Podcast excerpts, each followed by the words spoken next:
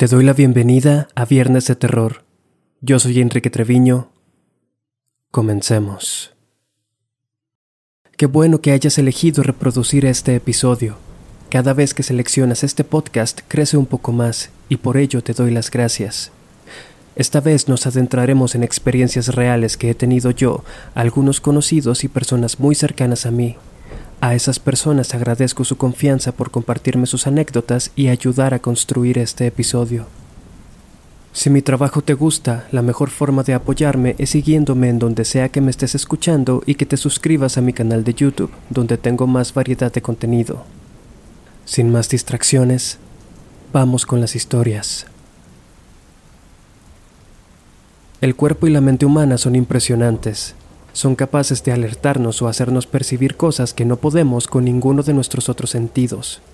Hay personas que nacen con habilidades especiales, que pueden ver a través de dimensiones o que poseen una comunicación muy profunda con el mundo espiritual. Aquellos que creen fervientemente en esto aseguran que dichos dones son transmitidos por generaciones entre familias, sobre todo aquellas con tradiciones mágicas. Jime me compartió un par de experiencias que ha tenido en su entorno familiar. Según me contó, los bisabuelos de su familia paterna provenían de una línea de brujos de Michoacán, razón por la que tanto su abuelo como su papá pueden ver cosas, como premoniciones y visiones por el estilo. Su bisabuela materna era espiritista y medium, y solía realizar sus labores en un templo. Su abuelo es capaz de tener premoniciones estando completamente despierto y consciente. Jime, por lo tanto, como otros miembros de su familia, heredó algunas de estas habilidades. Aunque no haga de ellas una carrera, también es capaz de percibir o predecir catástrofes antes de que ocurran, así como ver a personas que ya no se encuentran en este plano. Desde una edad temprana, Jime tuvo experiencias que le hicieron saber que era diferente. En su infancia solía jugar constantemente con un niño que nadie más podía ver, pero que recuerda con bastante claridad. Me cuenta que en su casa particularmente habitan distintos espíritus y energías. Algunas de estas suelen importunarla. Jime tiene un sitio en su cuarto donde cuelga sus sombreros, y algunas veces dichas energías los quitan de ahí y los lanzan al otro lado de la habitación cuando ella está tratando de trabajar o concentrarse. También me contó sobre sombras que tienen una apariencia sumamente densa, y que contrario a lo que algunas personas ven, éstas no desaparecen en cuanto posa su vista en ellas, sino que puede quedarse viéndolas fijamente por largos periodos.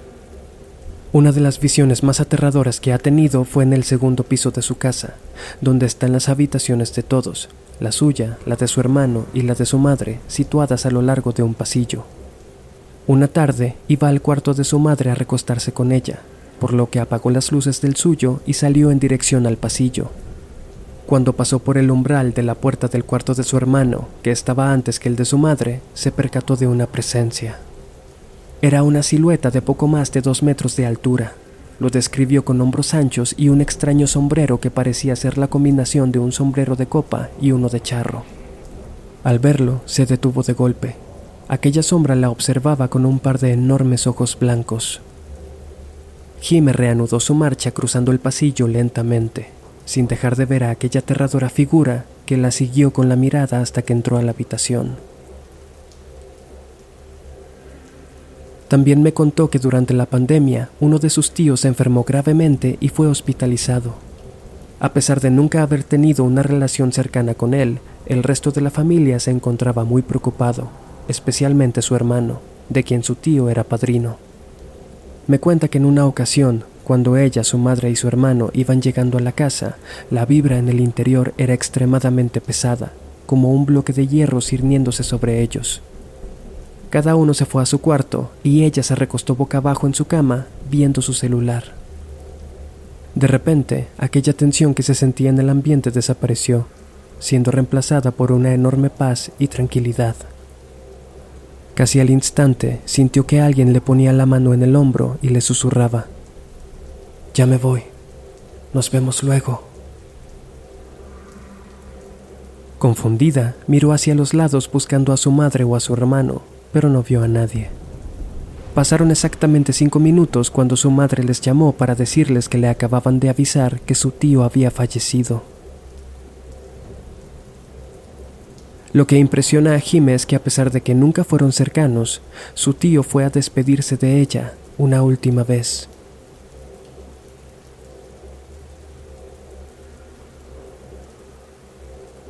Yo siempre he sido una persona con problemas para dormir, aunque estos no ocurren todas las noches y he aprendido a controlar ciertas situaciones, desde niño sufro de pánico nocturno y constantes parálisis del sueño.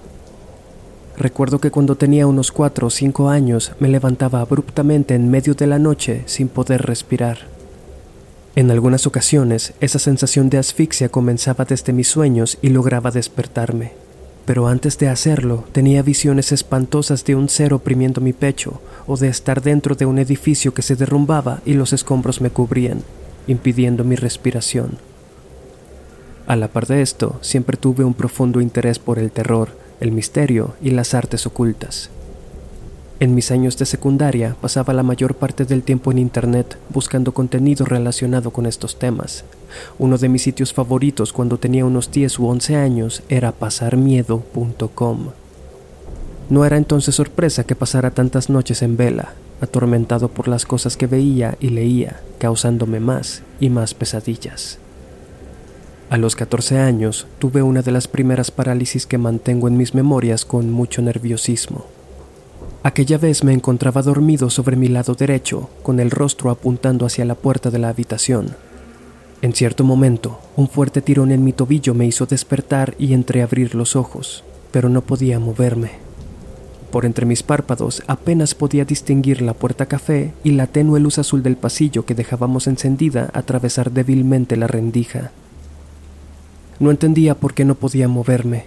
Comencé a entrar en pánico y traté de gritar, pero fue imposible comencé a sentir un desagradable zumbido en mi oreja, el tipo de vibración que sientes cuando alguien se te acerca y posa su barbilla en tu hombro.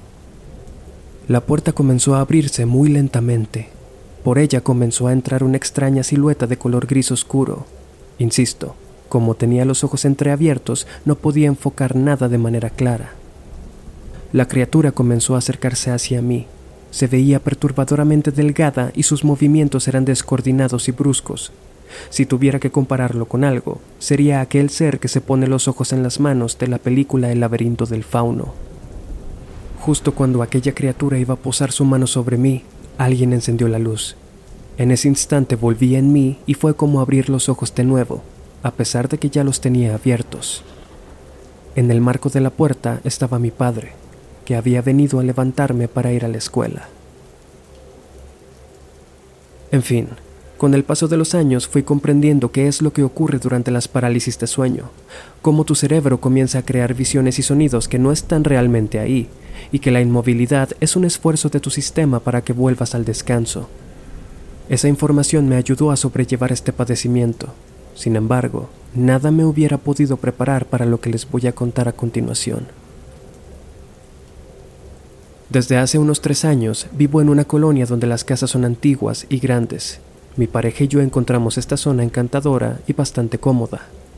Sin embargo, en esta casa, en el cuarto de arriba, viví la peor parálisis del sueño de mi vida hasta ahora. Dicha habitación es bastante espaciosa y cuenta con dos puertas. Una te lleva hacia la entrada y la otra hacia un closet que conecta con el baño. Al dormir, teníamos esas puertas situadas hacia nuestra izquierda y derecha respectivamente. Dichas puertas cuentan con una decoración de piedra en forma de arco. Cuando las luces se apagan, la oscuridad que emana de ellas es profunda y total. Pues bien, una noche me encontraba dormido sobre mi lado izquierdo. Frente a mí, como dije, tenía el arco de la entrada y a mi pareja a un lado. Entre sueños comencé a sentir dificultad para moverme y respirar. Sin despertar por completo, traté de relajarme, sabiendo ya de qué se trataba todo aquello. Pero esta vez fue distinto. Comencé a soñarme justo donde estaba en ese momento, acostado en la cama del cuarto. Dirigí mi mirada entonces hacia el arco de la entrada, y entre la oscuridad podía ver a una silueta más oscura todavía, de pie y observándome. En ese momento abrí los ojos y lo que vi fue exactamente lo mismo que estaba soñando, pero mi pareja no estaba acostada a mi lado esta vez. De nuevo, no podía moverme ni emitir sonido alguno. pero esta vez mis ojos estaban totalmente abiertos y yo ya me sentía completamente despierto. Aquella figura comenzó a avanzar hacia la cama. Aunque no podía verla bien todavía, comencé a notar que despedía humo de todo su cuerpo. Como si hubiera sido una especie de glitch, de repente esa figura apareció acostada junto a mí, muy cerca, observándome.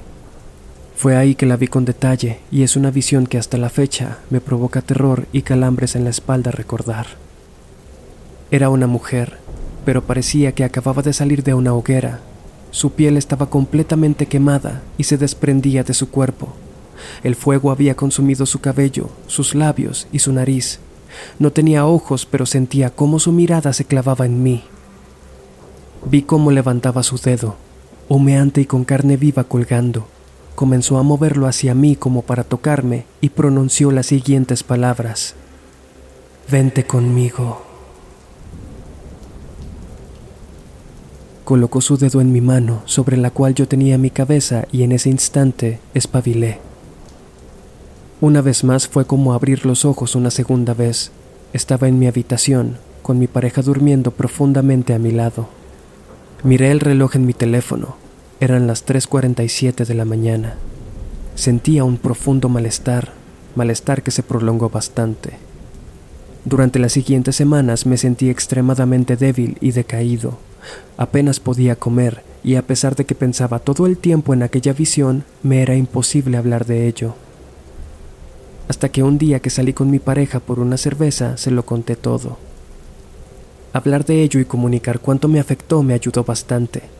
Sin embargo, a pesar de que ha pasado casi un año desde aquella experiencia, algunas noches me quedo mirando al techo, pensando si será esa la noche en la que vuelva a ver a la mujer quemada.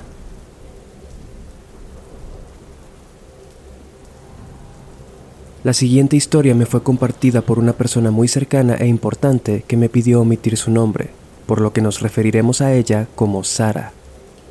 La casa de la familia de Sara se encuentra en el centro de la ciudad de Culiacán, Sinaloa. Esa zona es bastante popular por tener varios pasadizos subterráneos utilizados en el porfiriato para conectar iglesias, la casa de moneda, la prisión estatal y otros puntos estratégicos. Dichos túneles están cerrados al público, pero se sabe que en su interior habitan distintas presencias paranormales. Pues bien, aunque lo han teorizado, la familia de Sara no sabe con certeza si el hecho de que su casa esté construida justo sobre uno de esos túneles tenga algo que ver con lo que han experimentado. Cuando tenía 17 años, Sara se encontraba en el comedor haciendo una importante tarea de la universidad en su computadora. Eran aproximadamente las 2 de la mañana. La luz del comedor era la única encendida. Desde donde estaba, Sara era capaz de ver a la distancia la oscura sala del otro lado. Justo al final de la sala se encontraba una puerta corrediza que dirigía a las escaleras del primero y tercer piso. En cierto momento, algo hizo que Sara levantara la mirada y la dirigiera justo hacia dicha puerta. Notó entonces que una oscura silueta con el tamaño y la forma de una niña de unos siete años estaba asomándose por ahí y parecía estarla observando. Cabe aclarar que en ese momento no había nadie con esa descripción en la casa, Solo Sara, sus padres, su hermana de entonces 14 años y su hermano de 6. Todos estaban ya dormidos. Confundida, enfocó con más fuerza la vista y aquella silueta desapareció. Volvió entonces a su trabajo en la computadora y de reojo pudo notar que dicha sombra pasó a gran velocidad justo frente a ella en dirección hacia la puerta de salida. En cuestión de segundos, Sara sintió que la temperatura descendió y un escalofrío recorrió su cuerpo. Decidió entonces que había trabajado suficiente y subió a su cuarto a toda prisa para dormir. A pesar de que aquella no fue una visión particularmente aterradora, no sería la primera vez que Juanita, como la bautizó su familia, se haría presente en esa casa. Aproximadamente un año después, Sara salió con su amigo Víctor a cenar después de la escuela. La noche lo sorprendió y Víctor perdió el último autobús a su casa. Era bastante tarde y todavía no había Uber. Se encontraban cerca de la casa de Sara, así que le ofreció pasar la noche ahí, donde tenían un cuarto extra en el tercer piso. Se dirigieron entonces hacia allá. Sara preparó el cuarto para su amigo, quien cansado rechazó el té que le ofreció y le dijo que se iría a dormir de inmediato. Sara bajó entonces a la cocina y mientras calentaba agua en la estufa, su teléfono vibró. Era un mensaje de Víctor. ¿Tú me tocaste la puerta? decía el mensaje. No, respondió Sara. Dos minutos después, Sara recibió otro mensaje. En serio, tú estás tocando la puerta. Dejó muy en claro que el cuarto en el que estaba su amigo estaba muy alejado de todos los demás y que en esa parte de la casa no había nadie más que ellos dos esa noche. Nerviosa y olvidándose del té, Sara apagó las luces y subió a su habitación, de donde no salió hasta el día siguiente. En la mañana, los amigos se encontraron en la cocina para desayunar. Mientras preparaban café, Víctor preguntó, Oye, ¿por qué cerraste con seguro la puerta del cuarto? Yo no cerré, cerraste tú, le contestó Sara. No, cuando desperté vi que el seguro de la puerta estaba puesto y yo no lo hice. Sara respondió, ¿cómo iba a cerrarlo yo si la puerta solo cierra por dentro? Al decir estas palabras, cayó en cuenta de lo que había ocurrido. Así que mientras se tomaban el café, Sara le contó a su amigo respecto a Juanita, quien seguramente se sintió un poco incómoda por la presencia de un desconocido en la casa aquella noche.